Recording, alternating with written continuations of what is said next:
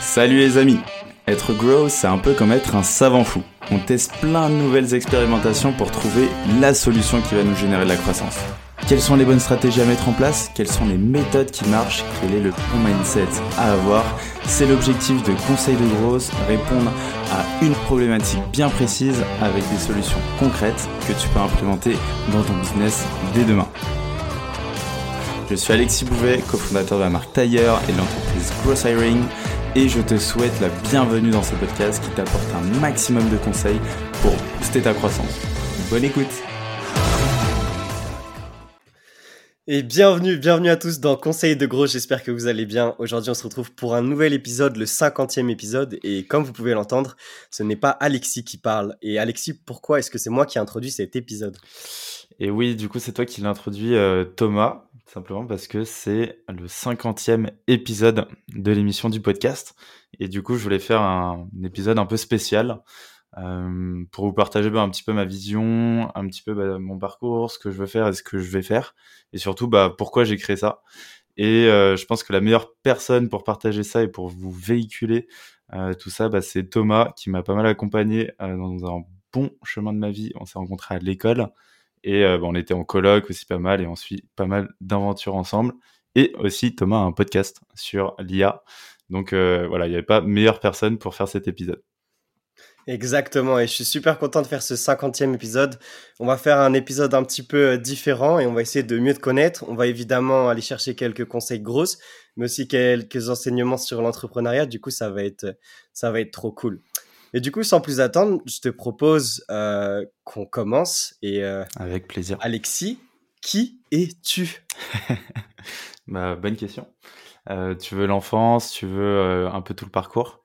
Écoute, je veux ta vie en général. Comment tu te décrirais en, en quelques phrases, un peu de rétro, en, en mode rétrospection? En mode un peu rétrospection, bah, moi je pense que je suis quelqu'un d'assez engagé. J'aime bien je suis assez motivé, j'ai envie de faire bouger les choses et je suis très très déter. Et euh, bah, si tu veux, je peux te dire euh, d'où je viens. Je viens de Meudon, tu vois, une petite banlieue parisienne. Mmh euh, j'ai vécu avec ma maman essentiellement et mon demi-frère. Et du coup, j'étais à l'école là-bas. C'était pas un- une ville folle entre guillemets. C'était un collège assez banal et moi je m'en sortais plutôt bien. J'avais de bonnes notes à l'école. Mhm. Après, je suis parti au lycée. Euh, lycée, je suis allé au lycée de Sèvres. Euh, donc très très cool aussi. Un autre milieu, un peu plus aisé, etc. Et je, me suis fait plein plein de potes. C'était trop trop cool. Et euh, bah après, on s'est rencontrés tous les deux, Thomas, en, école de commerce, du coup à Neoma. Neoma, on a fait deux ans à Reims. J'étais beaucoup dans les assos. Assos euh, notamment de bah, BDA. En vrai, on était Mhm. dans le BDA au tout début ensemble. Ouais. Euh, BDA, du coup, euh, bah, pour ceux qui savent pas, c'est le Bureau des Arts. Donc, ça va être euh, l'association vraiment artistique. Et moi, je m'occupais de toute la partie cinéma. Donc, euh, j'aimais vraiment beaucoup faire des montages vidéo. Je m'occupais de toute cette partie-là pour l'école. Et après, bah, deux ans à Madrid. Pareil, j'étais avec Thomas et on était en, en coloc. Euh, deux ans à Madrid. Je crée ma première boîte à ce moment-là. Donc, euh, une agence de market avec euh, un de nos colocs aussi. Euh, C'était très très cool. Et après, je suis rentré en France. J'avais le dilemme entre faire un master, donc continuer les études, Mhm. ou m'investir à fond dans ma boîte. Et bah, j'ai choisi, euh, même si ça plaisait pas du tout à toute ma famille, euh, Mhm. d'y aller à 200% pour euh, pas avoir de regrets et surtout bah, me dire que j'allais vraiment monter en compétences et que j'avais pas le choix. Et j'ai vraiment kiffé l'aventure. C'était trois ans de pur bonheur. C'était très très cool. Et au bout de trois ans, euh, bah, on a arrêté l'expérience. Pas la même vision entre les associés. Moi, je trouvais moins de sens dans ce que je faisais.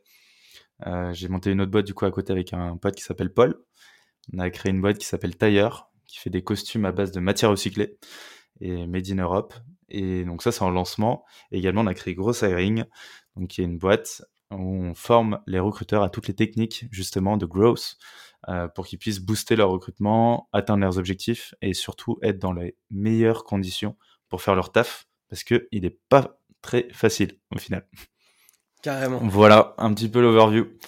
Bah, trop cool. En vrai, c'est, c'est, c'est, c'est, ouf. Il y a, y, a plein de, y a plein de choses que je veux te, te demander. C'est vrai que euh, pour toutes les personnes qui nous écoutent, du coup, on va prendre le temps de revenir. Euh, j'aimerais prendre le temps de revenir sur euh, certaines choses que tu as dit, certains, certains moments de, de ton parcours.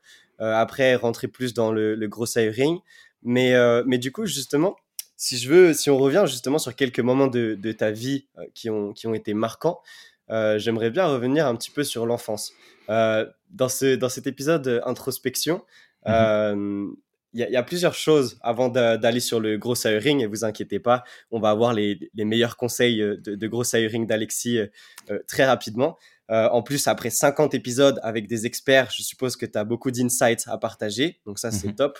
Mais avant tout ça, je pense qu'on va prendre le temps un petit peu de, de mieux te connaître. Et si on revient sur l'enfance, parce qu'aujourd'hui, tu es entrepreneur et tu partages ta vision d'y aller à 200%, tu n'as pas fait de master, tu t'es directement lancé. Si on revient sur l'enfance, qu'est-ce qui, dans ton enfance, t'a influencé, tu penses, à justement avoir ce mindset de, growth, de, t'améliorer, d'y aller à 200%, de construire des choses?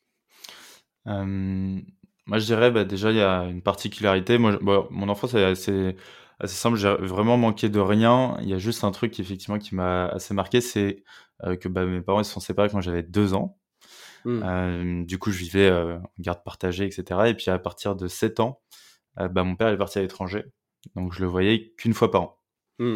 Donc ça, c'était un, un, gros manque, surtout quand bah, je voyais pas mal de mes, bah, de mes potes qui sortaient euh, justement de l'école quand on était petit et tout. Euh, ils sortaient euh, voir leur papa, etc. Moi, j'avais pas forcément ce réconfort-là mmh et je m'occupais pas mal de mon frère. Donc vite, en fait, je me suis retrouvé avec bah, des responsabilités, beaucoup de liberté aussi. Donc c'était assez cool. Et du coup, j'avais aussi un beau-père, donc le père de mon petit frère, mon demi-frère, mmh qui lui était entrepreneur à sa manière. Donc il avait son CDI et puis aussi il montait sa boîte d'informatique où en fait il hébergeait les données de ses clients mmh. euh, de son côté. Et en fait, il m'a expliqué ça quand j'avais à peu près, je pense, 12 euh, ans. Et à ce moment-là, bah, je me suis dit, ouais, ça a l'air trop trop cool. et puis il a l'air d'être euh, trop content d'être à son compte. franchement, bah ultra inspirant et franchement, bah ça, ça m'a, je pense, ça a été un petit déclic. Ces deux choses-là. Je pense que le fait de pas avoir mon père, ça m'a donné une sorte de rage de bah, vouloir bah, tout niquer parce que lui, il croyait pas trop en ce que je faisais. Souvent, il me disait, bah, si t'as de mauvaises notes à l'école, tu vas te finir balayeur, alors que, tu vois, je, je galérais pas trop, ça allait, tu vois. Hmm. Et j'avais beaucoup, tu vois, ce côté euh, revanche contre la vie et pour lui prouver que bah, je pouvais faire des choses à ma manière. Hmm. Non, en vrai, c'est super intéressant et, je pense que même si, bon, là, on va. Après, j'ai envie de parler un petit peu de l'école, de, de comment tu étais euh, dans, dans l'université, parce que bah, je, je, peux être, je peux témoigner vu que j'étais là. Euh, mais, mais je trouve que c'est intéressant de, on n'entend pas souvent justement ces, choses euh, assez basiques de voilà on, vit tous des choses assez euh, assez complexes en grandissant on a tous notre euh, notre bagage etc mais du coup bah, ça peut expliquer certaines choses et puis ça peut aussi on peut aussi transformer des, choses qui sont complexes à un moment donné en force et, et c'est justement ce que tu partages. Et du coup si on arrive un peu plus tard quand tu es à l'université que tu es au BDA tu fais mille trucs en même temps et je sais que tu as aussi beaucoup de taf en même temps. Tu, tu multiplies les tafs en plus euh, de l'école. Euh, est-ce que tu peux nous raconter un petit peu cette, cette phase-là, cette période-là? Ouais, en vrai, cette période a été ultra intense. je sais pas si tu te souviens. c'était, euh, pour ceux qui nous écoutent, c'était vraiment trois mois. Bah, le BDA, c'était vraiment trois mois de campagne. Donc, deux listes s'affrontent. Et le but, bah, c'est d'être élu par l'école. Donc on fait plein d'actions, il y a beaucoup de soirées, beaucoup de sorties, euh, on doit faire des réalisations, on doit faire pas mal de choses. Et moi de mon côté, bah, vu que je m'occupais de toute la partie cinéma, euh, bah, mine de rien, il y avait quand même pas mal de taf, de tournage, de montage, surtout quand on devait présenter en amphi euh, devant plein de gens. Et je sais qu'il y a un moment, bah, moi j'étais assez, je, suis, un peu acharné. Mmh. et je me souviens, bah, il y a pendant trois jours, j'avais quasiment pas dormi, je crois. J'avais dormi euh, peut-être une petite sieste de 20 minutes parce qu'il fallait absolument qu'on rentre des trucs. Et j'étais un peu à l'extrême sur pas mal de, choses comme ça. Pareil, première année d'école, bah il y a le stage, donc stage de 6 mois. Trop cool, mais euh, il fallait que je trouve du taf à côté, notamment pour payer mon école, etc. Et euh, bah du coup j'ai taffé au McDo le week-end, plus la semaine de temps en temps j'étais en restauration où je faisais le service et du coup bah, pareil j'ai accumulé trois trois tafs en même temps Et là, c'était pendant cinq mois et demi de l'acharnement et surtout en plus je sortais le week-end pour me dire bah t'as une vie quand même c'est cool. Et, et, je tenais en vrai je tenais je tenais jusqu'à un moment où bah là plus d'énergie. Genre batterie faible plus rien. Mmh. et là impossible de bouger. Genre vraiment impossible de bouger j'étais au taf. Je venais d'arriver. Et du coup ils m'ont pris un Uber pour rentrer chez moi. Euh, du coup, on peut appeler ça un, une sorte de burn-out pendant 4 jours en gros. Euh, impossible de me lever, j'étais cloué au lit, euh, j'avais du mal à parler. aussi, ils voulaient m'emmener à l'hôpital. Carrément, j'étais non, non, laissez-moi tranquille. et en gros, bah, en fait, juste, bah, le cerveau était là, mais l'énergie était plus là. Et du coup, mmh. bah, j'avais besoin de me ressourcer, etc. Et ça, ça m'a beaucoup appris parce que moi, les limites, je les voyais pas. En tout cas, je voulais les dépasser. Mais il y a mmh des moments, bah, effectivement, ton corps te rattrape. Et euh, bah, il faut savoir l'écouter. quoi. Donc aujourd'hui, je fais vraiment ultra, ultra attention à ça. Bien dormir le, le, soir, 7 heures de sommeil, essayer de bien manger. Le sport à fond, bah là, pas trop en ce moment, mais c'est les résolutions de, de 2023 qui vont reprendre le dessus, j'espère. Mais ouais, garder cette hygiène est ultra, ultra importante. Trop cool. Non, ouais, je pense que, je pense que ça, c'est un, un point c'est un point super intéressant et, qu'il faut aborder, surtout quand dans le monde de l'entrepreneuriat, euh, c'est quelque chose, euh, ne, pas se, ne pas se brûler et, respecter son corps et, et, apprendre à mieux se connaître parce que voilà, pousser les limites, c'est top, mais, mais éclater les limites, bah, on se fait mal. Mmh et euh, trop cool. du coup, ensuite, une fois que cette, cette phase passe, on était aussi à l'école ensemble à mmh Madrid. Ouais. à Madrid, puis tu as créé ta première boîte et avant de créer Tailleur et Gross Hiring. Qu'est-ce que tu nous peux nous qu'est-ce que tu peux nous raconter un petit peu sur, sur cette période, cette première boîte et les enseignements que tu en as tirés? Première boîte, bah en vrai c'était trop cool. Trop bonne expérience, je pense c'est un des meilleurs choix de ma vie parce que bah en école, mine de rien, bah on fait beaucoup de social, il y a beaucoup d'assauts et tout. C'est très cool. Mais en termes de concret, bah, franchement, tu n'appliques pas grand-chose, tu n'apprends pas grand-chose. Et ça, c'était vraiment le meilleur moyen, je pense, d'appliquer bah, ce qu'on apprenait et surtout bah, sortir un petit peu du cadre, aller chercher de mmh. l'information et des compétences ailleurs pour essayer de, de monter son projet. Ce que j'en tire, euh, bah, beaucoup de débrouillardise. Au début, bah, tu te dis trop bien, on va monter une boîte. Mmh euh, ok, mais c'est quoi en fait monter une boîte? Euh, Ah, monter une boîte, en fait, il faut faire des statuts juridiques. Ah, ok, il faut également tenir une comptabilité. Ah, ok, il faut trouver des clients, il ah, faut délivrer un service, faut des... En fait, tu as plein de trucs, euh, tu t'imagines même pas que ça rentre en compte en fait dans cette création de boîte et en fait ça tombe un peu dessus donc tu dois te débrouiller pour au final arriver à ton objectif qui est bah, être indépendant, avoir son, petit truc à soi, tu as son bébé. Donc je dirais beaucoup de débrouillardise, euh, beaucoup de relations avec du coup mon associé de l'époque qui était Pierre-Louis, ultra important cette relation, c'était trop cool, on arrivait à bien bien avancer ensemble, très complémentaire. Donc euh, ultra intéressant au début. Et, euh, et surtout, bah, on était ultra déter. Quoi. Là, on travaillait aussi pas mal le soir, la nuit, etc. Euh, en plus des cours. Mm. Et je me suis rendu compte aussi que le temps, bah, mine de rien, on, on, en a beaucoup, surtout quand on est étudiant. Et on l'investit pas forcément au bon endroit. Je dis pas qu'il faut absolument monter des watts et travailler à mm-hmm. côté. Mm-hmm. Mais c'est quand même du temps, moi, que j'avais où j'aurais pu bah, je suis pas aller chiller dans un parc, euh, boire des bières euh, avec les copains, etc., même si je le faisais. Mais euh, c'est quand même du temps aussi où tu peux bah, investir sur toi, monter en compétences. Et je pense que c'est le meilleur moment, en tout cas pour faire un mini projet entrepreneurial, t'investir dans une asso, t'investir dans un truc à côté que l'école. Mmh. Donc, donc voilà un peu ce que je retire au début de l'expérience. après, bah, faire le choix d'être à 100% dessus, il est ultra risqué, mais pas trop quand tu sors d'études. Parce que mine de rien, bah, tu as quand même les parents qui sont là pour t'aider, t'héberger, etc. T'as pas trop d'engagement en termes de famille, t'as pas de chien, t'as pas d'enfant, euh, t'es pas encore marié, t'as pas de loyer à payer, etc. Donc c'est moins compliqué. Hmm. Donc plus de prise de risque aussi euh, facile. Et puis après, bah effectivement, tu prends de l'avance, ça te responsabilise, ça te crée un, bah, un, réseau, tu rencontres des gens juste géniaux, formidables, qui ont fait des trucs incroyables. Et bah en vrai, ça te met encore plus des étoiles dans les yeux, je pense. Mmh. Trop cool. Et non, carrément, et moi je me souviens très bien de cette période, euh, pour les personnes qui nous écoutent, où on était en colloque, et où jusqu'à 2 heures du matin, on préparait un pitch. Euh, je sais pas si tu, euh, tu te souviens de, de ce pitch pour un projet de cybersécurité Ouais, c'était incroyable. Ouais, c'était incroyable. En gros, bah, du coup, la première boîte que j'ai créée, c'était une agence de market, la création de sites web, campagne pub, etc. Et en parallèle, bah, justement, j'étais en stage dans une boîte qui fait euh, bah, du groupage de transport routier. Ouais, c'est pas ultra sexy, mais en gros, c'était une des 10 meilleures startups espagnoles à l'époque, parce que c'était assez révolutionnaire et le but était vraiment de faire de la, bah, réduction de CO2, etc. Donc, euh, franchement, le projet était très très cool. Il y avait 180 personnes dans la boîte.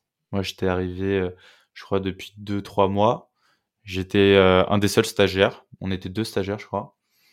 Et en gros, j'avais un projet bah, justement avec euh, mon associé de l'époque de cybersécurité. On se disait qu'effectivement, bah, c'est un sujet qui est ultra, ultra important aujourd'hui, qui est beaucoup négligé et surtout, il y a peu de personnes dans la boîte qui sont au courant de tout ça. Et en fait, ce sont les premières personnes qui vont mettre en danger l'entreprise potentiellement. En gros, je m'explique, une attaque informatique, bah, elle peut arriver. Il y aura, euh, on va dire, le service IT qui va être là pour défendre tout ça. Mais pour éviter qu'elle arrive, bah, il faut sensibiliser les collaborateurs à pas ouvrir un mail de phishing, à s'assurer qu'ils regardent les bons liens et qu'ils cliquent pas sur un mauvais lien, etc., etc. Et du coup, on s'est dit, euh, bah, en vrai, il faudrait qu'on teste ça et qu'on fasse des simulations d'attaque. Et on avait euh, en tête tout un projet, je sais pas si tu te souviens, euh, qu'on avait déjà monté et tout. Mhm. Et il manquait juste le client, entre guillemets. Mm. Et du coup, bah, j'en avais parlé à mon manager. Et mon manager, il m'a dit, bah, franchement, parle-en au CEO. En vrai, il pourra peut-être te donner un avis déjà sur le projet. Et euh, qui sait, peut-être te donner un contact, etc. Donc, euh, euh, je lui envoie un petit Slack, un petit message, en me disant, bon, j'espère qu'il va me répondre. Peut-être qu'il y a autre chose à faire. Deux heures après, il me répond.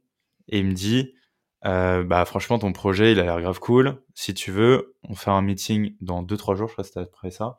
Tu me présentes le truc et puis je te donne un retour. Et du coup bah là on a charbonné euh, comme des fous. Moi je dois faire ma présentation en espagnol. Euh, du coup euh, on a travaillé jusqu'à 2 heures du mat. Et finalement j'arrive à la présentation. Je lui explique tout ça, il me dit ok ultra intéressant. Ce que je te propose, on refait le même meeting. Tu détailles ça, ça, ça, et tu le présentes aussi au CTO et aux autres associés pour qu'on voit, parce qu'en vrai, nous, ça peut nous intéresser. Donc pareil, je repeaufine la presse, pareil, la veille, je me couche à 2-3 heures du mat en révisant et tout, euh, euh, tous ensemble. Et je leur présente et ils me disent, ok, bah franchement, euh, grave chaud pour avancer ensemble et que tu fasses ton premier essai avec nous, donc moins cher. Donc euh, voilà, j'ai fait une petite offre, etc. Mais du coup, je me suis retrouvé à faire des attaques de phishing à, à toute la boîte dans laquelle je taffais. On était 200 personnes. Personne n'était au courant. Donc moi, je voyais les gens qui cliquaient sur les liens, etc., qui disaient ah mais c'est quoi ce lien, etc. Donc en fait, tout le monde communiquait entre eux et moi, j'étais le seul à être au courant. Et au final, on a dû former toutes les équipes en français, anglais, espagnol. Et euh, franchement, c'était une expérience de ouf. C'est ouf, c'est ouf. Et en plus, je trouve ça trop cool parce que c'est vraiment, ça capture super bien l'esprit euh, l'esprit d'entrepreneur où en fait tu veux capturer de la valeur. Et là, tu vois qu'il y a un problème et puis tu vas démarcher. Donc là, ton lead, c'était ton CEO. Et, euh, et au final, bah, après, tu adaptes, le produit que tu vas, tu vas, tu vas placer et puis tu, tu le définis avec eux et après, tu le pousses jusqu'à bah, faire les présentations et avoir les résultats de, de toute l'étude. Je trouve ça super intéressant. Et ça, et ça c'était avant de, de finir l'école. Et comme tu disais tout à l'heure, un truc qui est super intéressant et que moi j'ai toujours, euh, j'ai toujours euh, apprécié grandement chez toi, c'est cette force et cette détermination à toujours vouloir créer de la valeur, Mhm. créer quelque chose, apporter de la valeur euh, et cette capacité à, à, à, à monter, monter une équipe, euh, comprendre les problèmes, s'adapter, changer rapidement. Tout ça, c'est des, c'est des qualités qui au fil des années sont, sont super intéressantes et, et que j'ai pu, euh, j'ai pu euh, te voir euh, avec euh, Pierre-Louis euh, implémenter. Et donc, c'était trop cool. T'es adorable. Euh, tu parlais de relations. rougir. juste, tu parlais de relations entre associés. Et juste Ouais. après cette question-là, promis, on rentre dans les conseils de grosses. Euh, ce sera fini sur, sur toutes ces questions un petit peu. Mais un truc qui me semblait super intéressant, c'était d'avoir ton point de vue sur les relations entre associés. Comment tu construis une relation entre associés? Comment tu la développes? Comment tu la maintiens? Qu'est-ce qui est important euh, de, de prendre en compte? Est-ce que tu peux nous donner un peu d'insight sur ce point? Ouais. Euh, pour moi, la relation entre associés, c'est l'un des bah, facteurs de réussite et un des plus gros facteurs d'échec des boîtes aujourd'hui. Parce que euh, bah, si les associés sont pas alignés, si euh, et sont pas raccords et ont pas la même vision, en fait, c'est tout le bateau qui, qui va à la renverse, quoi, qui va chavirer. En, gros, pour moi, la relation entre associés, il faut qu'elle soit déjà ultra complémentaire, déjà en termes de compétences, également ultra alignée en termes de valeurs, et surtout, bah, moi, j'aime bien m'associer avec des personnes avec qui je peux être pote, euh, avec qui je peux sortir tous les soirs, avec qui euh, on peut parler taf comme on peut parler perso. Euh, je pense que après, ça tient qu'à moi. Hein. Ça tient qu'à moi. Il y a des associés qui marchent très bien, surtout des grosses boîtes. Ils vont pas se, se, prendre des verres tous les soirs, etc. C'est pas forcément le but. Mais nous, en gros, en tout cas, moi, dans ma vision, c'est vraiment d'avoir ce côté euh, très proche et de monter un projet entre potes. Donc, je pense que cette relation, il faut absolument la préserver. C'est comme un peu comme un, couple au final. Un couple, bah, il y a des hauts, il y a des bas. Hmm. Dans l'entrepreneuriat, c'est encore pire parce qu'il y a que des variations comme ça. Et, euh, et c'est ça qui est beau, mais au final, ça peut avoir des structures qui peuvent être bancales, et il faut faire attention à bien consolider tout ça. Donc, c'est-à-dire, ok, mettre en place des rituels, s'assurer que bah, on fasse bah, des moments où on parle de perso avant de parler pro. Euh, des moments où bah, on se tape un peu sur la gueule pour se dire bah, ce qui va pas, pour pas faire euh, les faux culs, etc. mais vraiment se dire euh, droit dans les yeux, bah voilà, il y a ça, j'aime pas trop, avoir un bon feedback et pouvoir l'améliorer pour que la relation aille mieux. Ça va être euh, pareil, en fait, euh, tu vois, ce, sentiment de reconnaissance, je pense qu'on a tous besoin. Euh, montrer que tu es reconnaissant de ce que fait l'autre aussi, partager, vivre des choses ensemble. Je pense que, voilà, moi, pour moi, cette relation, il faut absolument la préserver mmh parce que c'est vraiment bah, le, la barre de ta boîte, quoi. Mmh. Donc, c'est le gouvernail et si tu veux aller au bon endroit, il eh ben, faut y aller avec les bonnes personnes et surtout qu'ils soient alignés à la, même vision. Hmm. Ouais, non, carrément. Du coup, euh, du coup ouais, c'est un, style de, bah, de management et en même temps de, comment être avec les personnes où vraiment tu peux apprendre sur toi. Et, euh, en fait, c'est dans les deux sens. C'est euh, c'est mieux comprendre les autres, mieux se comprendre soi-même, prendre le temps de euh, faire de l'introspection avec ses, associés et de voir ce qui va pas chez toi, ce que tu peux améliorer et, inversement et, et, mettre des bases saines avant de, scaler le projet etc du coup ça c'est c'est un conseil que, que je que je capture ouais ouais, totalement et tu vois là si je prends du bah, concrètement tu vois avec Marilou Hugo et du coup on est associé sur Grossaring et du coup avec Paul sur Taillard bah sur à chaque fois mes relations avec, euh, mes associés, c'est vraiment beaucoup de, bah, effectivement d'introspection, ce que tu disais, euh, comprendre les autres, parce qu'effectivement mmh. on n'a pas les mêmes schémas de pensée, euh, on n'a pas la même sensibilité. Mmh. Il y, en a par exemple, bah, je prends l'exemple de Marilou, elle, elle aimait pas du tout le feedback direct. Elle a besoin qu'effectivement on prenne un moment, on se pose et puis là on en parle et elle a besoin d'un moment feedback entre guillemets. Moi à l'inverse, je préférais largement donner des feedbacks pour avancer plus rapidement. Et si moi, on me donne pas un feedback directement euh, qui est cash et qui démonte mon idée, si on me fait pas ça, bah, moi, j'ai l'impression que bah, on m'aide pas. Et du coup, bah, j'aime pas ce genre de, feedback. Et du coup, bah, c'est drôle. On a, au début, pendant un mois, on se faisait des feedbacks comme ça et du coup, ça marchait pas. Et en fait, on a parlé, tu vois, pendant une soirée et tout. Et puis là, aujourd'hui, bah, ça marche très très bien. Et puis, on sait comment comment communiquer. Trop cool. Non, je pense qu'il y a beaucoup d'insights dans ça, dans, dans la manière de communiquer, parce qu'au final, toutes ces boîtes, toutes ces idées, etc., c'est c'est vraiment euh, capturer de la valeur. Mais pour faire avancer ça, pour monter les équipes et tout, la communication. Évidemment, comme tu disais, il y a plein de styles. Il y a, plein de styles de gens et c'est pas parce que euh, voilà on a une communication mauvaise qu'on peut pas qu'on peut pas monter beaucoup de choses. Quand je dis mauvaise, je me réfère à, une, communication qui est pas qui est pas très saine en mode mhm. euh, genre fais ça, fais ça, fais ça. Et il y a des gens, ils, ils ont réussi à, faire des choses très bien avec ça. Mais, mais c'est vrai qu'un modèle sain, le modèle mm. que tu partages, c'est un modèle très sain et qui peut, qui peut permettre de, beaucoup apprendre sur soi et de, de, de partager. C'est une autre expérience. Enfin, de mon point de vue, en tout cas, c'est plus sain. Mais euh, Dites-nous ce que vous en pensez, vous qui écoutez, parce que c'est que mon point de vue, mais ce serait super intéressant que vous nous partagiez un petit peu euh, euh, ce que vous pensez de, toutes ces idées qui sont partagées dans, ce podcast.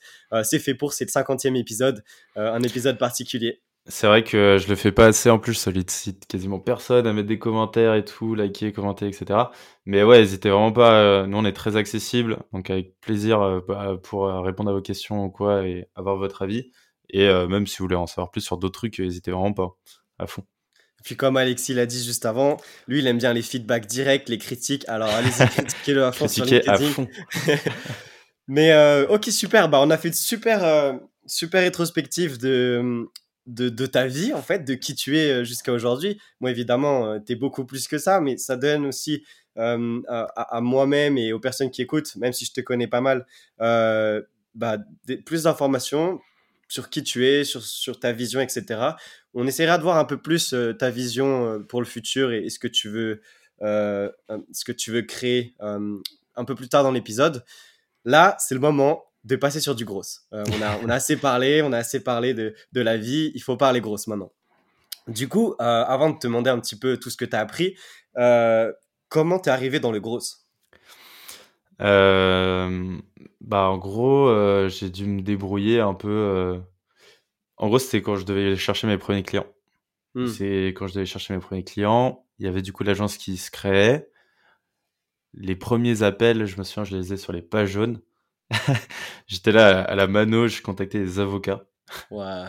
Trop mal, trop mal ciblé en plus. je crois qu'on a travaillé avec aucun aucun avocat au final plus. Mais je me tapais tous les pages jaunes et j'écrivais du coup le script que je devais dire sur le tableau. Euh, j'étais dans les salles d'école, donc euh, je faisais ça et tout, et c'est la première fois que que je faisais ça, et au final, bah, j'ai l'impression que ça prenait euh, énormément de temps. J'avais peu de mmh. résultats, ça prenait beaucoup de temps, et surtout bah, aller sur les pages jaunes à chaque fois, ma page elle se, bah, se perdait, etc. Du coup, là, je me suis dit bah comment je peux je peux essayer de scraper la data, essayer d'automatiser certaines choses. Donc c'est en fait en me disant comment je peux être plus efficace dans ce que je fais tous les jours que j'ai un peu découvert le growth, notamment bah, les communautés, Growth Hacking France, euh, les forums aussi qui existent. Et du coup, bah, j'ai vu pas mal de contenu, j'ai pas mal échangé avec des gens. Et c'est comme ça que je m'y suis mis. Mmh et après, en fait, en, de fil en aiguille, plus on avançait dans la boîte, plus je me rendais compte que bah, embaucher, ça prenait aussi beaucoup de temps et beaucoup d'argent c'était mmh compliqué. Mmh Donc euh, pareil qu'il fallait que je démultiplie un peu ma, ma puissance de frappe avec bah, de l'automatisation, avec des messages euh, automatisés sur LinkedIn, des mails aussi automatisés, sans perdre en qualité de personnalisation, etc. Donc il fallait quand même euh, avoir une bonne approche, même si à mmh l'époque, bah, ça marchait très très bien. À l'époque, il n'y avait pas besoin de autant, autant personnaliser, faire autant d'efforts. Aujourd'hui, on est dans une autre démarche, mais si on en parlera après. Mais euh, du coup, voilà un peu moi comment je suis tombé dedans. Mmh. Ok, trop cool. Et ben justement, pour parler grosse avec toi, j'ai préparé plusieurs thématiques.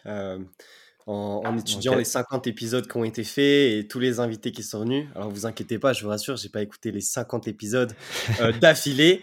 Euh, il m'en manque quelques-uns évidemment, mais je vous recommande de tous les écouter si vous, si vous voulez vraiment vous dédier aux grosses parce que c'est un maximum d'insight et en plus en un très peu de temps.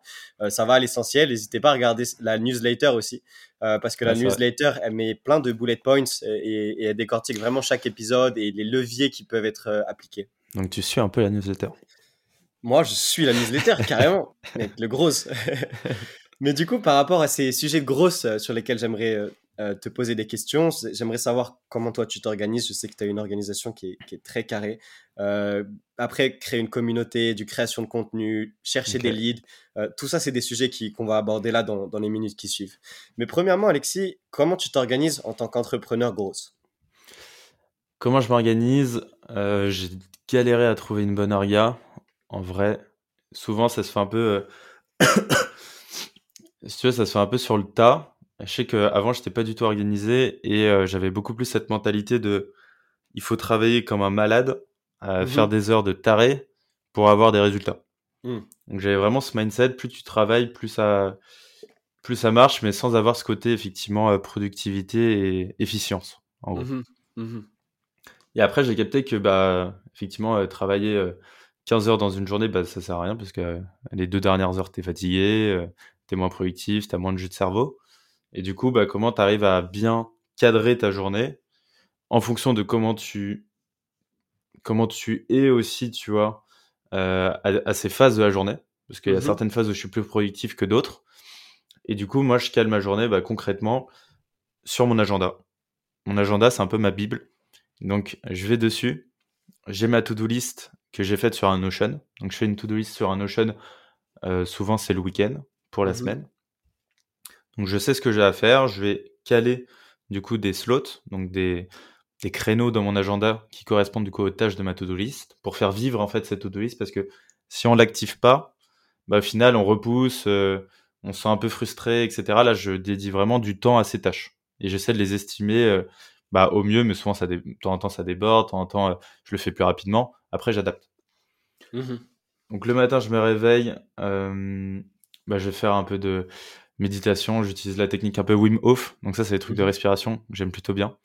Euh, c'est cool. Normalement, je fais du sport. Là, en ce moment, c'est ça marche pas du tout, mais globalement, ça devrait être du sport. Et après, euh, petit thé. Moi, je, moi, je suis plutôt un, un fanat du thé. je sais qu'il y en a beaucoup qui prennent du café. Euh, moi, c'est le petit thé euh, du matin qui passe bien. Et après, bah, je commence euh, à regarder ma to-do list. là, ce qu'on fait un peu en ce moment chez Gross Hiring, c'est qu'on va faire un petit texte en disant comment je gagne ma journée. Donc je mets toutes les actions que je dois faire aujourd'hui et comment je vais réussir à la gagner. Donc avoir un peu ce mindset euh, guerrier, si tu veux, un peu en mode ah bah voilà, ça c'est mon objectif, euh, je l'ai posé à plat, je l'ai partagé à tout le monde, euh, let's go maintenant j'y vais. Et après bah, j'enchaîne ma to-do list avec mes créneaux, etc. Donc voilà un peu comment je fais. J'essaye effectivement de pas trop travailler, d'avoir quand même des temps de pause. les tâches les plus importantes, je les mets le matin. Mmh les plus grosses, les plus, les plus chiantes. Souvent, on, on dit avaler le crapaud, c'est un livre qui est assez cool que je recommande.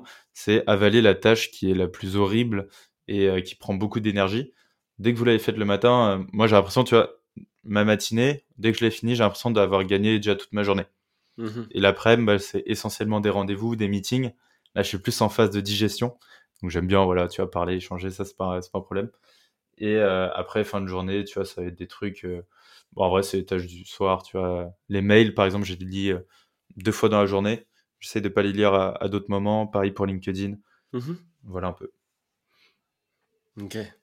Trop cool, trop cool. Et au niveau outils, euh, dans ton organisation, est-ce que tu peux dire un peu les, outils principaux que tu utilises au quotidien?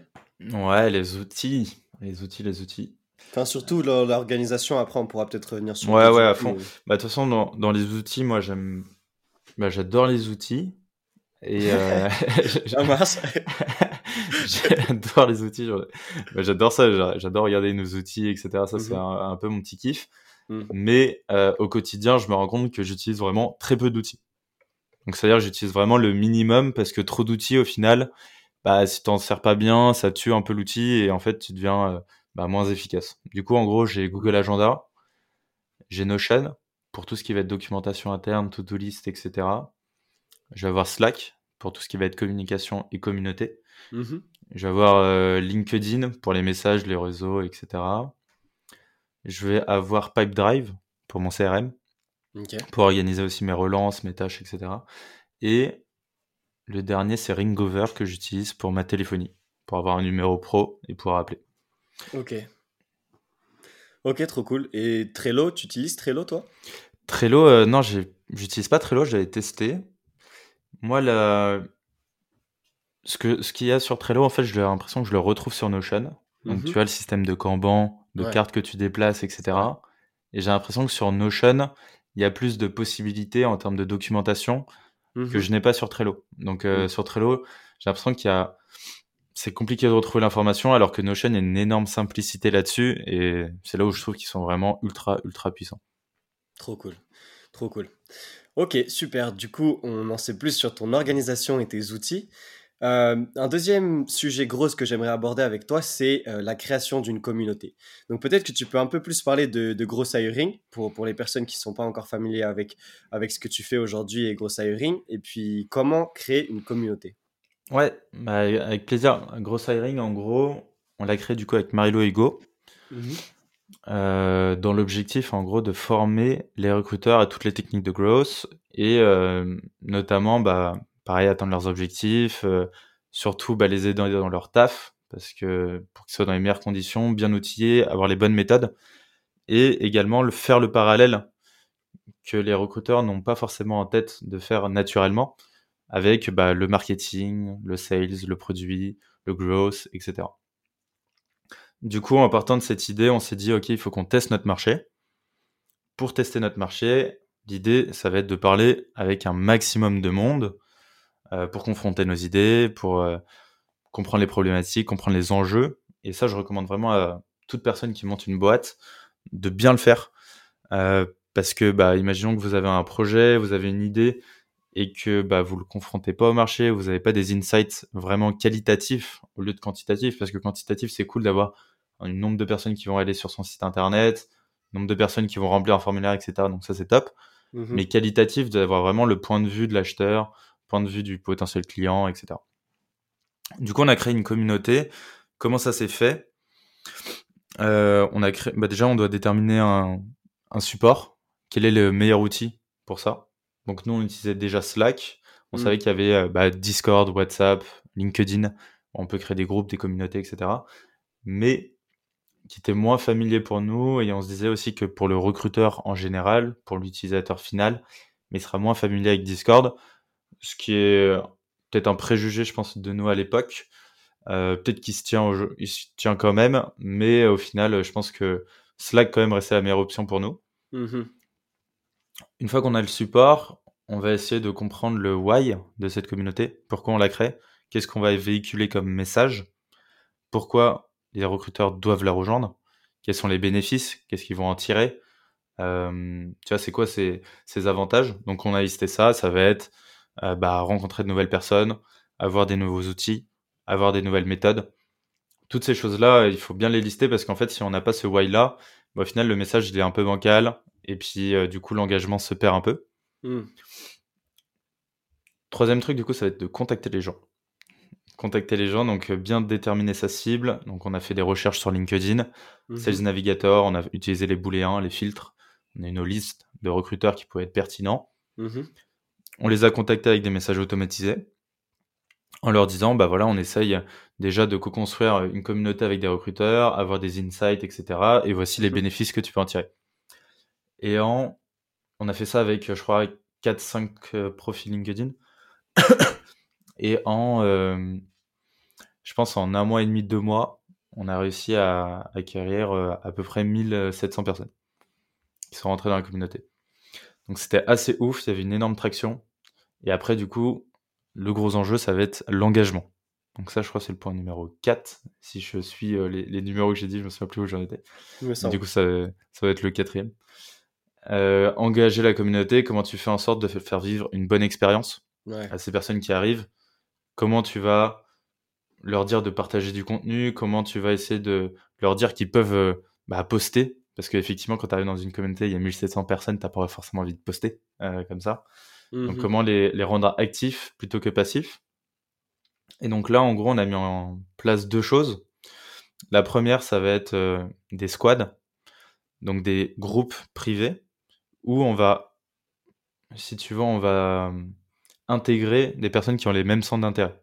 Mmh donc, par exemple, des recruteurs indépendants, on va les mettre tous ensemble. Des recruteurs IT, on va les mettre tous ensemble, etc. etc. Mmh. Ce qui mmh fait qu'ils ont beaucoup plus d'affinité avec ces personnes-là et ils se retrouvent pas à poster devant 1700 euh, personnes, mais un groupe de 20 personnes qui, ont, qui a du sens et, surtout avec qui il peut échanger. Donc, il y a ça. Et le deuxième truc, c'était la veille. En gros, on a créé des canaux spéciaux pour faire de la veille sur le monde du recrutement. Donc, c'est des canaux sur lesquels, bah, pareil, tout le monde peut échanger et apporter de la valeur pour que on ait une veille commune et collective sur le sujet. Et donc ça, ça a été un peu game changer. Bah, c'est ce qu'on essaie de mettre en place encore. Hein, donc on est encore euh, là-dedans, mais euh, c'est un vrai sujet. Ça, je pense que le, le plus dur dans la création d'une communauté, c'est l'engagement. Comment tu vas faire en sorte que les personnes bah, soient aussi engagées que toi là-dedans. Mmh. Mmh. C'est super intéressant. Il y, a, un maximum d'insight dans, ce que tu partages et j'espère que euh, pour les personnes qui vous écoutent, euh, vous avez, euh, comme moi, pris des notes pour monter parce qu'au final, dans n'importe quel parcours entrepreneurial, quand on a une idée, il va falloir avoir ça. Il va falloir avoir ce, retour des utilisateurs et à chaque fois qu'on fait un nouveau truc, à chaque fois qu'on veut implémenter un nouvel, un nouvel proposer une, nouvelle chose, on va devoir euh, tester ça, avoir des retours, etc. Et, justement, cet engagement de la communauté via les, via les différents leviers euh, que tu viens de partager, c'est, c'est fondamental. Moi, je suis plus euh, côté IT. C'était super intéressant ce que tu disais sur faire un clustering de ta mhm. communauté. pour pouvoir justement euh, bah, faire des plus petits groupes qui se sentent plus à l'aise, qui, qui s'identifient mieux, etc. C'était méga intéressant ça aussi. Du coup, euh, du coup je, je pensais que tu allais rajouter euh, quelque chose. C'est pour ça que j'ai fait, ces fait cette petite pause. Non, en soi, non. Bah, en soi, si je dois rajouter un dernier truc, la régularité, je pense que c'est le dernier truc. Hmm. C'est qu'effectivement, quand on crée une communauté, souvent on se dit Ah, bah c'est bon, c'est fait, elle va s'auto-alimenter toute seule, etc. Et ça va être magique. Mhm. Pas du tout. Moi, je pensais ça aussi. Et ben non, tu galères. C'est-à-dire qu'il bah, il faut, euh, il faut l'alimenter, il faut euh, créer des rituels, il faut euh, poser du contenu, etc. Et mhm. en vrai, c'est un vrai kiff de le faire aujourd'hui. Mais au début, c'était un, peu. Bah, je me demandais, oh, en fait, ça va être un peu compliqué, etc. Mais au final, quand tu prends le rythme et que tu as la régularité et que tu as une bonne strat, et ben en vrai, ça, ça déroule tout seul. Mmh, trop cool. Et en plus, c'est justement mon, mon point, mon, prochain point sur lequel j'ai envie de te poser une question, mmh c'est euh, la création de contenu. Donc bah voilà, là tu as, ta communauté, tu as tes 1700 utilisateurs, tu les as, as fait un clustering, tu les as mis dans des plus petits groupes. Mais euh, la création de contenu, que ce soit pour ta communauté ou en général, comment toi tu approches ce sujet? Ouais, la création de contenu, je crois que j'ai commencé, euh, ça va passer essentiellement, je crois que j'ai commencé sur LinkedIn. Euh, il y a, je pense, ça fait un an et demi, deux ans, quelque chose comme ça.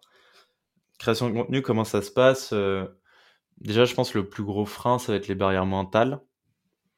Ça va être euh, bah, avoir peur du jugement des autres, ne pas être aligné aussi avec soi-même, ne pas définir bien son objectif et du coup d'être un peu perdu.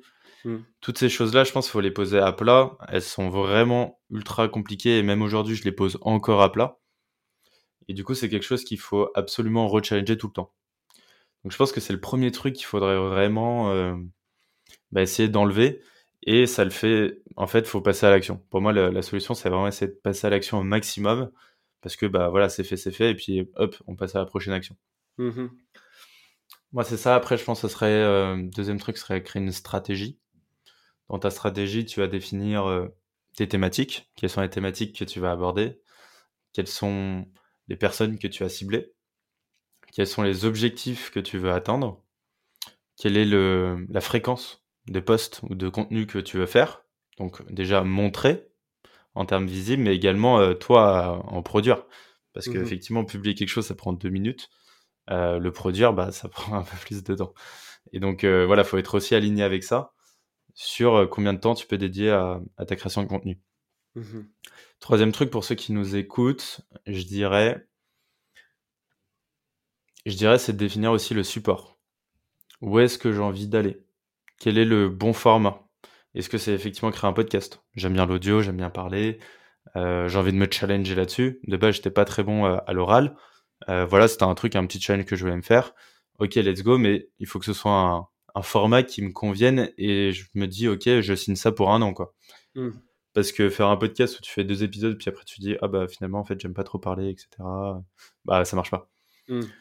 La vidéo, pareil, est-ce que tu es à l'aise à te mettre en public, euh, à montrer ton image? Ça, pareil, c'est une chose. Je pense qu'il faut bien choisir ce format-là et se dire que c'est un format long terme et qu'on s'engage dedans. Après, ça va être, je pense, la création. Donc, euh, la création, c'est euh, dédier des temps. Donc, se poser. Moi, je me pose avant, je faisais pas mal, tu vois, le matin sur la création de contenu sur LinkedIn. Mhm. Je mettais un créneau, tu vois, de 30 minutes, j'écrivais un post et ça me faisait mes posts de la semaine prochaine. Hmm. J'avais une semaine d'avance, etc. Au final, euh, j'ai l'impression que je perds plus de temps à faire ça, tu vois, à me remettre dans le mood créatif, à devoir être créatif tous les jours, avoir de l'inspiration. Et au final, euh, bah, ça vient pas comme ça. Et du coup, soit je réserve des créneaux, où j'ai des gros créneaux, tu vois, de 2-3 heures, où je me dis, bah là, j'écris tous mes posts ou également je prévois rien. Et quand j'ai, je sais pas, un moment dans les transports ou le week-end ou ce genre de truc où je suis un peu plus posé, bah je prends mes notes sur mon téléphone ou mon Notion sur mon téléphone et je crée mon contenu comme ça. Hmm. Donc faut pas le forcer, faut aussi se comprendre. Pareil, ça se hmm. trouve, il y a des périodes où, où tu vas être créatif tous les jours, il y a d'autres périodes où je passe un peu plus le rush, donc tu as besoin vraiment de te poser. Donc, euh, donc je pense que c'est ça. Et puis après, analyser. Donc analyser ce que font les autres, quel est le contenu qui t'inspire, euh, quelle est l'image aussi que tu veux véhiculer à travers ce contenu, mmh et analyser aussi ses performances. comment mon contenu performe, est-ce que j'ai des bons résultats, est-ce que j'ai un bon trafic, je sais pas, sur mon article de blog, est-ce que j'ai Mmh. beaucoup de vues sur ma vidéo, sur mon podcast, quels sont les retours? Et pareil, faire de l'introspection au maximum pour essayer d'améliorer à chaque fois son contenu pour avoir un truc un peu waouh qui sort, euh, qui sort du lot et qui se démarque euh, de la concu. Trop cool. Un maximum de, de conseils actionnables. J'essaye Euh, au maximum. Moi, c'est un peu mon, bah, le, le drapeau que je, je lève très haut et fort. c'est comment mhm, euh, on peut actionner tout ce qu'on ce qu'on voit, ce qu'on entend et, et ce qu'on dit. Parce que mhm, souvent, ça se perd un peu dans la nature. Donc, euh, mhm. j'espère que vous prenez des notes ou que vous avez une bonne mémoire. Mais voilà, retenez, retenez les choses. Et de toute façon, je pense qu'on fera un petit débrief, pareil, à l'écrit, en description. Trop cool. Trop cool. Et je pense que dernier point de grosse, euh, avant de, de parler un petit peu 2023, le futur du podcast, ton futur à toi. Le dernier point, je pense qu'il va en intéresser plus d'un, c'est comment aller chercher des leads. Et te connaissant, je sais que c'est, c'est, je je me permettrai pas de dire que c'est le sujet dans lequel tu es le plus expert, mais je pense que c'est un des sujets que tu as master, que tu as master le plus. Euh, corrige-moi si je me trompe, mais du coup, comment tu vas chercher des, des leads et est-ce que tu peux donner des, des conseils de grosse sur la partie acquisition de nouveaux clients? Euh, ouais, avec euh, grand plaisir. Effectivement, c'est le sujet que j'ai plus, euh, bah, où j'ai plus approfondi en- entre guillemets, et puis que j'aime aussi beaucoup. Aujourd'hui, bah, avant, plutôt, à l'époque, bah, quand j'avais créé mon agence, donc c'était à peu près il y a 4 ans, Mhm, trouver des leads, euh, bah, ce qui marchait très bien sur la partie growth, c'était de l'automatisation, LinkedIn, mail, euh, message peu personnalisé, euh, peut-être avec une image, etc. et mhm, qu'on envoie en masse à plein de gens. Et on sait que dans le lot, bah, on aura un, je sais pas, 10%, 15% qui vont nous répondre. Et ça nous va très bien. Tout le monde l'a fait du coup, parce que ça marchait. mhm, Et au final, on s'est retrouvé avec un marché bah, qui en a marre d'être prospecté comme ça, qui en a marre aussi un peu de l'automatisation, qui mhm, a besoin de personnalisation et qu'on s'intéresse vraiment à son entreprise et à ce qu'ils font parce que le nombre de fois où ça arrive, on contacte la mauvaise personne. Moi, je parle de outbound pas mal là, euh, mais quand on va aller chercher vraiment euh, du prospect. Mais du coup, ils en ont marre qu'on tombe à côté de la plaque, mhm. qu'on leur dise, bah voilà, euh, moi je te, euh, je sais pas, je fais des sites internet, etc. Est-ce que ça t'intéresse? Alors que le mec, il est, euh, je sais pas, il est plombier quoi, il est indépendant, il a pas du tout besoin de ça. Donc vraiment s'intéresser à ce persona-là et aux entreprises. Du coup, aujourd'hui, moi, ce que je vois et ce que je conseillerais de faire, c'est bien déterminer l'entreprise qu'on a envie de cibler, quelles est en fait les entreprises avec qui vous voulez vraiment travailler. Vous vous Mm. dites, bah, cette boîte, bah, normalement, elle devrait être dans mon portfolio, elle devrait être dans mes clients, dans mes recommandations. Donc, je veux vraiment travailler avec cette, cette boîte. Et elle a un besoin. J'essaye aussi au maximum, tu vois, de trouver des signaux. Par exemple, je vais aller regarder toutes les entreprises qui ont des besoins de recrutement, qui ont, euh, je sais pas, 50 euh, offres de postes qui sont en cours Mhm. et du coup qui galèrent à recruter. Donc là, tu arrives au bon moment. Euh, tu réponds à une vraie problématique. Une fois que tu définis ça, ça va être de définir les décisionnaires, bah, ceux qui t'intéressent. Est-ce que ça va être euh, le CEO Est-ce que ça va être euh, la personne qui tient le budget, etc. Donc bien déterminer ça. Donc ça, ça se fait souvent avec des entretiens, avec euh, bah, des échanges avec des personnes, par exemple, de la communauté, etc. Donc euh, voilà, essayez de vous renseigner au maximum sur votre marché. Et une fois qu'on a ça, on va essayer de personnaliser au maximum le message. Moi, il y a un, un peu trois niveaux de euh, d'automatisation slash personnalisation que je fais en fonction de mes tiers de personnes. Donc, c'est-à-dire, je m'explique, sur mes 100 comptes. Donc, j'ai 100 comptes, donc 100 entreprises. J'ai, on va dire, 100 CEO. J'ai, euh, par exemple, euh, 100. Est-ce que tu m'entends toujours ou pas? Moi, je t'entends bien. Ah, trop. Parce que t'avais la tête figée. Super concentré. Parce qu'on est en vidéo Ultra. et du coup, je, je, je- je suis super concentré et tout. Et, et du Ultra coup, focus, il bougeait vraiment plus. du coup, en gros, j'ai mon premier tiers, euh, du coup, qui sont les CEO, 100 CEO. Ensuite, euh, deuxième, je vais dire n'importe quoi, je vais avoir les DRH, on va dire 200 DRH. Et ensuite, Mhm. des recruteurs, je vais avoir 500 recruteurs. Mm. Ces personnes, j'ai vraiment envie de les contacter, euh, ça m'intéresse vraiment et je veux les aider. Donc ça, je suis vraiment convaincu. Et si je ne le suis pas convaincu, et ben je les enlève de ma liste. Ensuite, du coup, les CEO, c'est une cible qui est ultra, ultra importante pour nous. On va l'appeler tiers 1, Mhm. parce que souvent, ça va être le décisionnaire. Donc, qu'est-ce qu'on va faire? Bah, On va euh, tout simplement euh, personnaliser au maximum, limite mettre peu d'automatisation, voire pas du tout, on peut y aller à la main, et euh, envoyer des messages, envoyer le fait bah, qu'on s'est renseigné sur la boîte, envoyer des vidéos aussi personnalisées, euh, des informations en plus que tu trouves sur LinkedIn et que tu mets aussi dans ton boarding, et pareil que tu envoies du coup de manière soit semi-automatisée, soit à la mano totalement.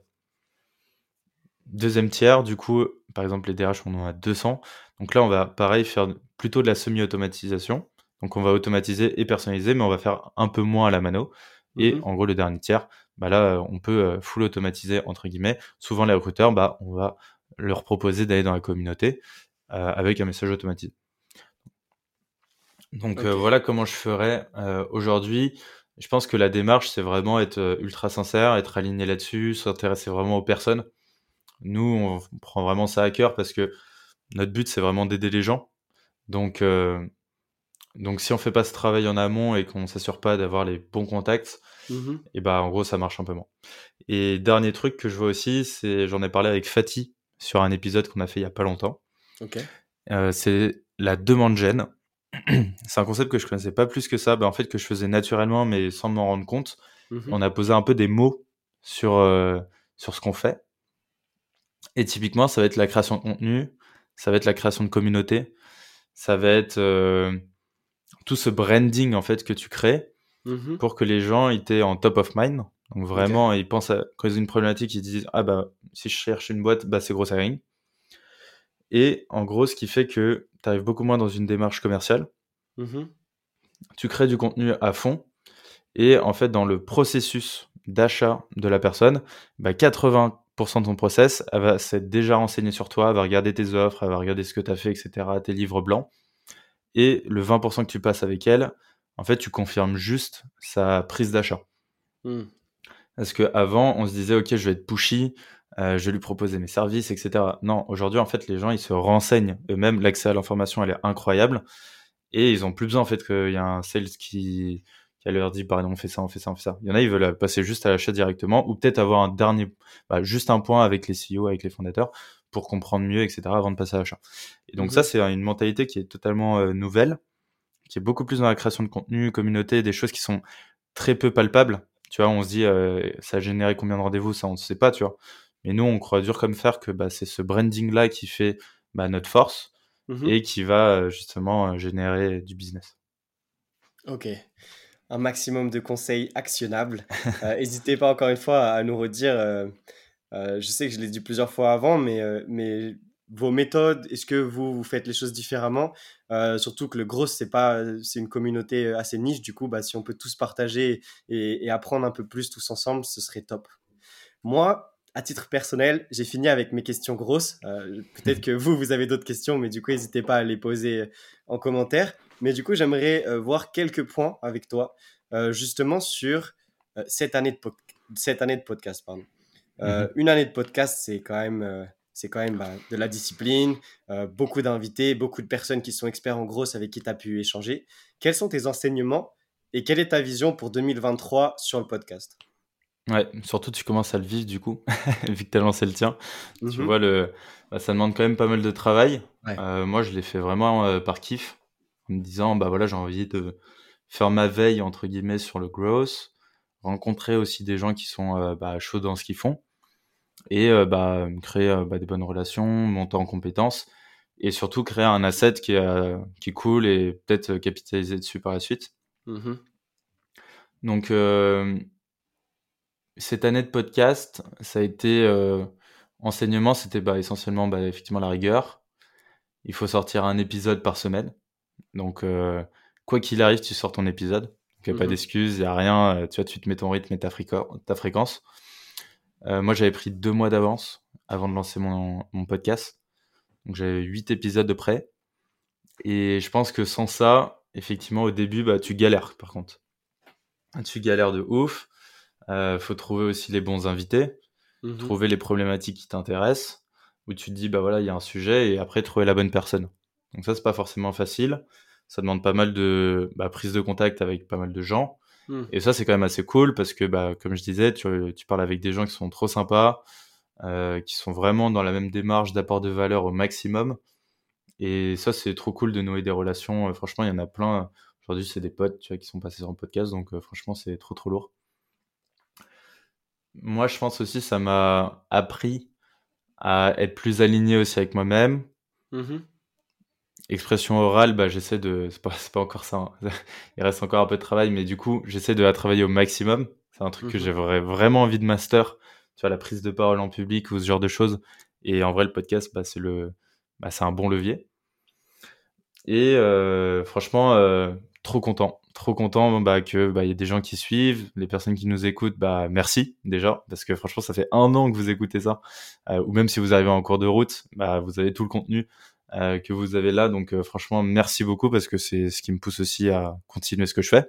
S'il y a personne qui écoute, bah, peut-être que je le ferai quand même, mais ça a beaucoup moins de, il y a beaucoup de motiva- moins de motivation et moins de kiff. Mon but, c'est essayer de prôner ça haut et fort à plein de gens et qu'ils puissent l'implémenter. Donc, euh, n'hésitez pas aussi à le partager, en gros. et euh, non, en vrai, euh, voilà, trop, trop kiffant. Et puis là, du coup, j'ai hâte d'entamer, d'entamer 2023. Avec le podcast, ça va être euh, bah, un nouveau tournant. Là, je vais essayer de me dédier un jour à peu près par semaine vraiment au podcast. Mhm. Surtout parce que je fais pas mal de création. Donc la création de contenu, là, ce qu'on est en train de faire, c'est à peu près 80% de mon temps sur le podcast et 20% c'est un peu la distribution. Donc newsletter et LinkedIn. J'aimerais inverser la tendance et faire 20% de création de contenu en gardant le contenu qu'on a Mhm. et 80% en diffusion, donc euh, être plus actif sur les réseaux, recycler le contenu, peut-être euh, tu vois euh, mettre des vidéos et faire vraiment une chaîne YouTube. Euh, donc voilà, il y a plein de projets qui vont être trop trop cool à faire.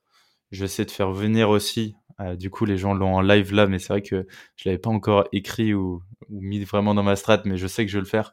C'est de faire monter aussi bah, des personnes qui nous écoutent euh, aussi en live voilà sur des épisodes pour qu'ils Mhm. puissent poser leurs questions, pour que bah, on donne la parole aussi à ceux qui sont pas que ce soit trop ascendant, mais qu'on donne la parole aussi à ceux qui ont les problématiques.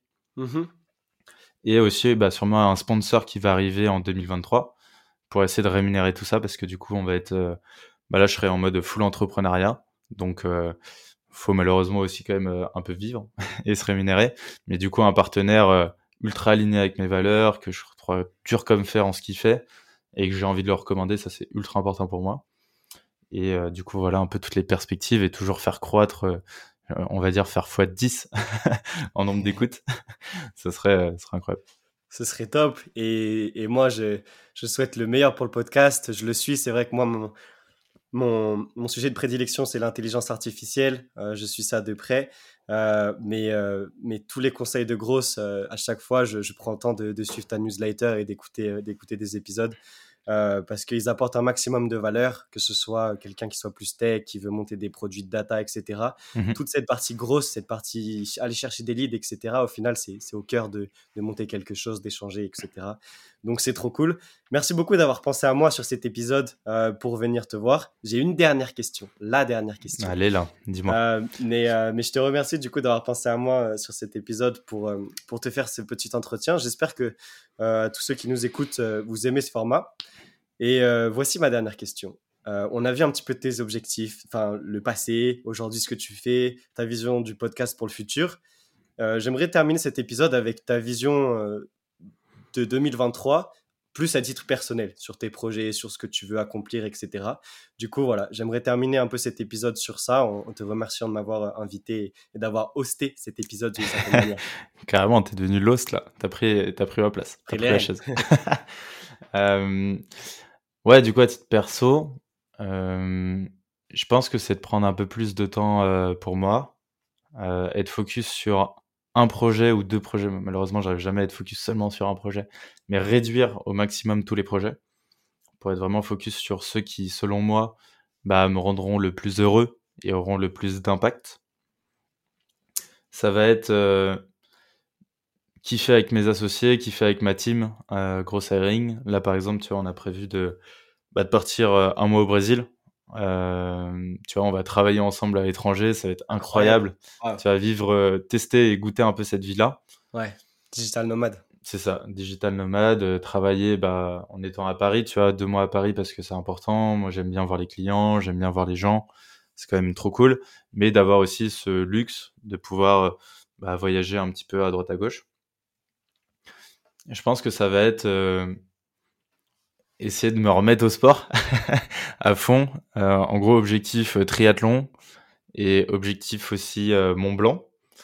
Monter le Mont Blanc. de ouf. Euh, ça, ça serait un grand kiff. Et euh, bah, passer un maximum de temps avec euh, mes potes, mes proches.